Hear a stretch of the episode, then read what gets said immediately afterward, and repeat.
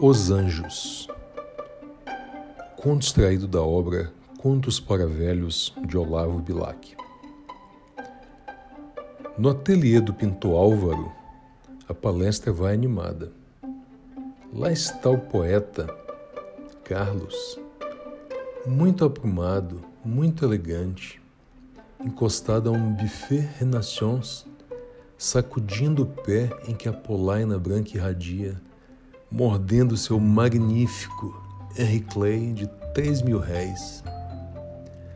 Mais adiante, o escultor Júlio, amorosamente inclinado para a Viscondecinha de Mirantes e namoradamente mirando seu belo colo desnudado, faz-lhe uma preleção sobre o amor e a beleza.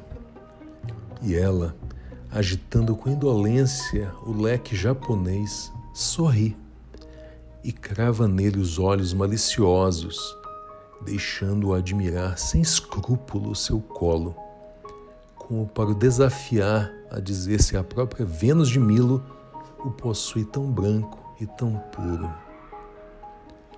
No sofá, o romancista Henrique discute música de Wagner com Alberto, o maestro famoso cujo último poema sinfônico acaba de fazer um ruidoso sucesso. São cinco horas da tarde.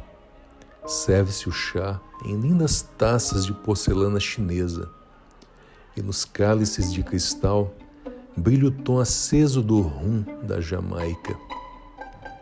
Agora, parece que Júlio, o escultor, arriscou um galanteio mais forte, porque a viscondecinha corada, morde os lábios e, para disfarçar a sua comoção, contempla um quadro grande que está na parede do ateliê, cópia de Rafael. Júlio, falando baixo, inclina-se mais, ainda mais. Então, Viscondessa, então. Ela, para desviar a conversa, pergunta uma banalidade. Diga-me, senhor Álvaro, o senhor que é pintor deve saber isso. Por que é que em todos os quadros os anjos são representados só com cabeças e asas? De canto a canto da sala, suspende-se a conversa. Álvaro, sorrindo, responde: Nada mais fácil, Viscondessa. Queremos assim indicar que os anjos só têm espírito Damos-lhes unicamente a cabeça em que reside o pensamento e a asa, que é o símbolo da imaterialidade. Mas o poeta Carlos, puxando uma longa fumaça de seu cheiroso Henry Clay, adianta-se até o meio da sala. Não é só isso, Álvaro, não é só isso. Vou dar à Viscondessa a verdadeira explicação do caso. Tomou um gole de rum e continuou. Antigamente, nos primitivos tempos da Bíblia, os anjos não tinham apenas cabeças e asas, tinham braços, pernas e tudo. Depois do incêndio de Gomorra, foi que Deus os privou de todo o resto do corpo, deixando-lhes apenas a cabeça, é a sede do pensamento, e a asa, que é o símbolo da imaterialidade. Depois do incêndio de Gomorra? perguntaram todos. Por quê? Já vão ver. E Carlos, dirigindo-se a uma estante, tirou uma Bíblia, abriu-a e leu. Nono.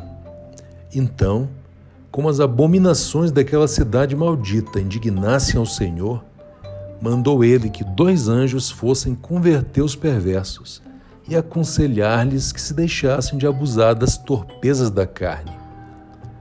10. E foram os anjos e bateu às portas da cidade. 11. E os habitantes foram tão infames que os deixaram entrar. E assim que os tiveram dentro, também os violentaram, abusando deles. Houve um silêncio constrangido no ateliê. Aí está. E o Senhor incendiou a cidade e para evitar que os anjos continuassem a estar expostos a essas infâmias, determinou que dali em diante eles só tivessem cabeças e asas. A viscondecinha, dando um muxoxo, murmurou: Shocking! Fim da história.